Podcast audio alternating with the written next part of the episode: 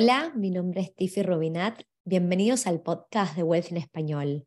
Hoy vamos a estar hablando acerca de las 10 grandes cosas que hacen los millonarios y los pobres no.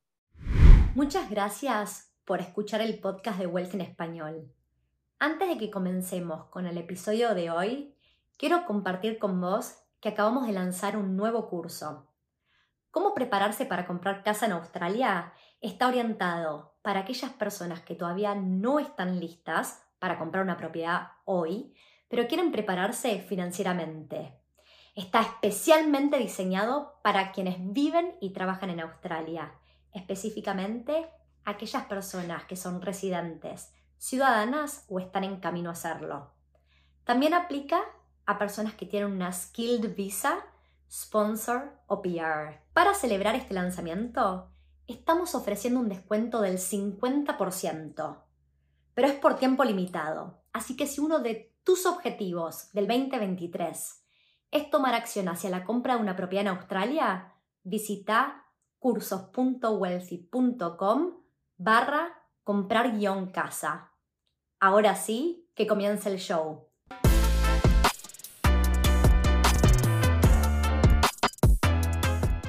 Llegar a la libertad financiera requiere un cambio en la mentalidad.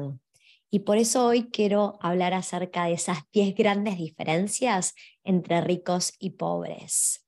Vamos a arrancar con el punto número uno, que es que los ricos están dispuestos a sacrificar el presente por el futuro. ¿Qué significa esto? Mientras que un pobre probablemente quiera busque la gratificación instantánea y quiera ver resultados inmediatos, alguien que llega a ese estatus de millonario y que acumuló riquezas a lo largo de su tiempo, no lo hizo de un día para otro. Y esto fue esencial en el proceso para llegar a ese éxito financiero. Como entendemos eh, la mayoría de las personas que nadie se vuelve rico, de un día para otro. Hay que confiar en el proceso, incluso cuando uno no está viendo los resultados inmediatos, seguir yendo para adelante y haciendo esas cosas que contribuyen hacia los resultados en el futuro. El segundo punto entre esas diferencias de los ricos y los pobres es que los ricos se detienen a pensar qué es lo que quieren, arman un plan y toman acción, enfocan todas sus energías en lograrlo. Una de las estadísticas más sorprendentes cuando, por ejemplo, analizamos Estados Unidos eh, como país donde se han hecho muchísimos estudios acerca de quiénes son los millonarios, es que nueve de cada diez millonarios se hicieron ellos mismos, o sea, son primera generación, no han heredado el dinero, a diferencia o al contrario de lo que muchas personas pueden llegar a pensar. Es muy común que los pobres piensen que la mayoría de los millonarios la tuvieron fácil y heredaron, ese dinero, pero la verdad es que em, muchos de los millonarios han trabajado muy duro toda su vida para lograrlo. Y lo que tienen claro es que el destino está en sus manos, dependen de ellos y solo de ellos mismos para lograrlo con lo cual no se trata de que alguien nos ayude o alguien nos venga a salvar. La gran diferencia, por ejemplo, con los pobres es que siempre que nos va mal es culpa de alguien más, es culpa de la economía, es culpa del gobierno. Y en momentos inciertos es donde muchos de los millonarios arrancaron su camino, muchos de los millonarios arrancaron eh, por ahí armando una compañía en plena recesión, por ejemplo, ¿no? El punto número tres es que la gente rica lee muchísimo y busca aprender de casos de éxito se entiende que no hay que reinventar la rueda. Entonces, si uno lee mucho y lee de experiencias de lo que salió bien y lo que salió mal, ¿no? También vale la pena aprender de los errores. El, el millonario o el rico entiende que la educación no termina cuando termine el colegio o la universidad, sino que a lo largo de todas nuestras vidas tenemos que seguir educándonos y aprendiendo. El punto número cuatro es que los ricos se ponen metas u objetivos financieros reales. Esto significa que uno si quiere empujar con las metas que se define para por un cierto año o un periodo de tiempo, pero que, que, se pueden lograr eh, efectivamente, ¿no? Entonces, si uno sabe qué es lo que está queriendo lograr y lo tiene presente, pone todas sus energías y traquea esos objetivos, es una buena forma de encaminarse, porque lo que termina pasando con la gran mayoría de las personas es que uno llega a año nuevo y con muchas energías renovadas se pone objetivos para ese año y después los deja en algún cajón, por ahí ni siquiera los escribió y cuando llega a final de año ni recordamos cuáles eran esos objetivos para ese año, ¿no? Acá voy a hacer un parate, me voy a frenar y lo que voy a decir es que a comienzos del 2023 grabamos el episodio del podcast número 105 acerca de cómo setear objetivos para poder lograrlos durante el 2023 y mi recomendación es que vayan y lo chequen, así que en la descripción de este episodio vamos a dejar el link al podcast de cómo hacer el seteo de los objetivos o las metas para un cierto año para poder lograrlo, ¿no? Em, vamos con el punto número 5, que es que a los ricos en general se les paga por resultados y no por su tiempo.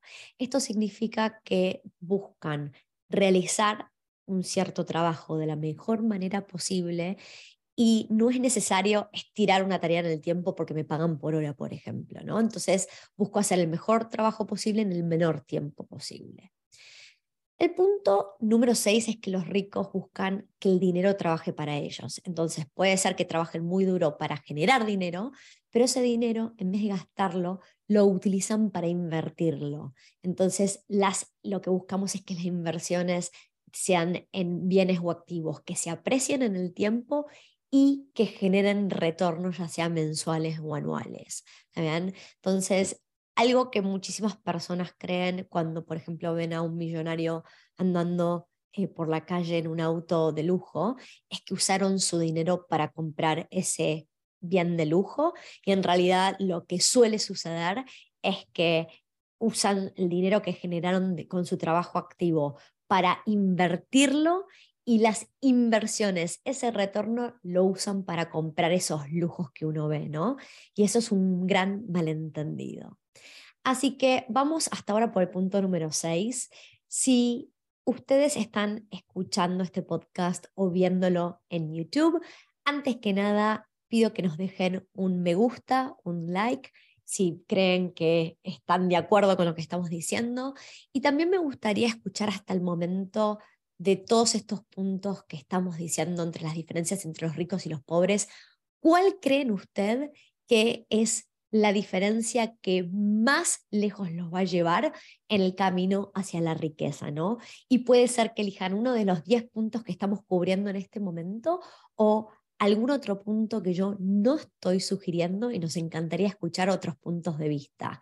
También estamos abiertos a comentarios, si están de acuerdo o no están de acuerdo, y estoy segura que hay personas que no van a estar de acuerdo, ¿no? Pero la idea es que podamos contribuir porque la gran diferencia entre los ricos y los pobres es la mentalidad para llegar ahí. Y entonces en el punto número 7 quiero hablar acerca de que los ricos piensan en términos de abundancia.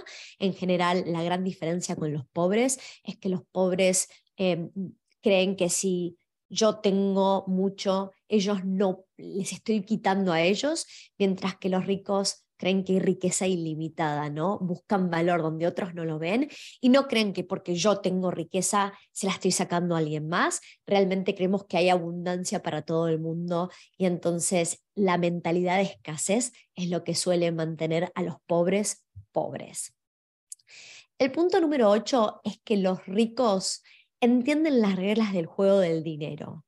Saben que nadie se vuelve rico de un día para otro es un juego de largo plazo y uno tiene que hacer esfuerzos consistentes en el tiempo para poder ver ese resultado final. La mayoría de los pobres miran el resultado de los ricos y solo se enfocan en el resultado y no ven los 10, 20, 30, 50 años de esfuerzo consistente en el tiempo que llevó ese resultado de riqueza, por ejemplo, ¿no?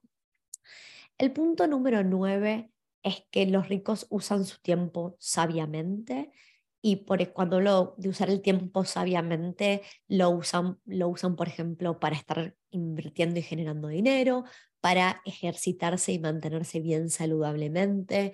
Eso significa que invierten tiempo y dinero en una buena alimentación y también en esa educación constante.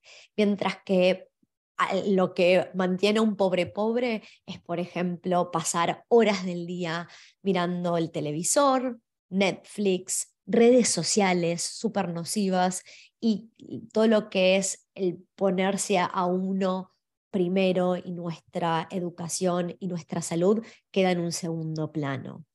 Por último, el punto número 10, y que a mí me parece súper importante, es que la gran diferencia entre los ricos y los pobres es si uno vive en el pasado, en el, en el presente o en el futuro.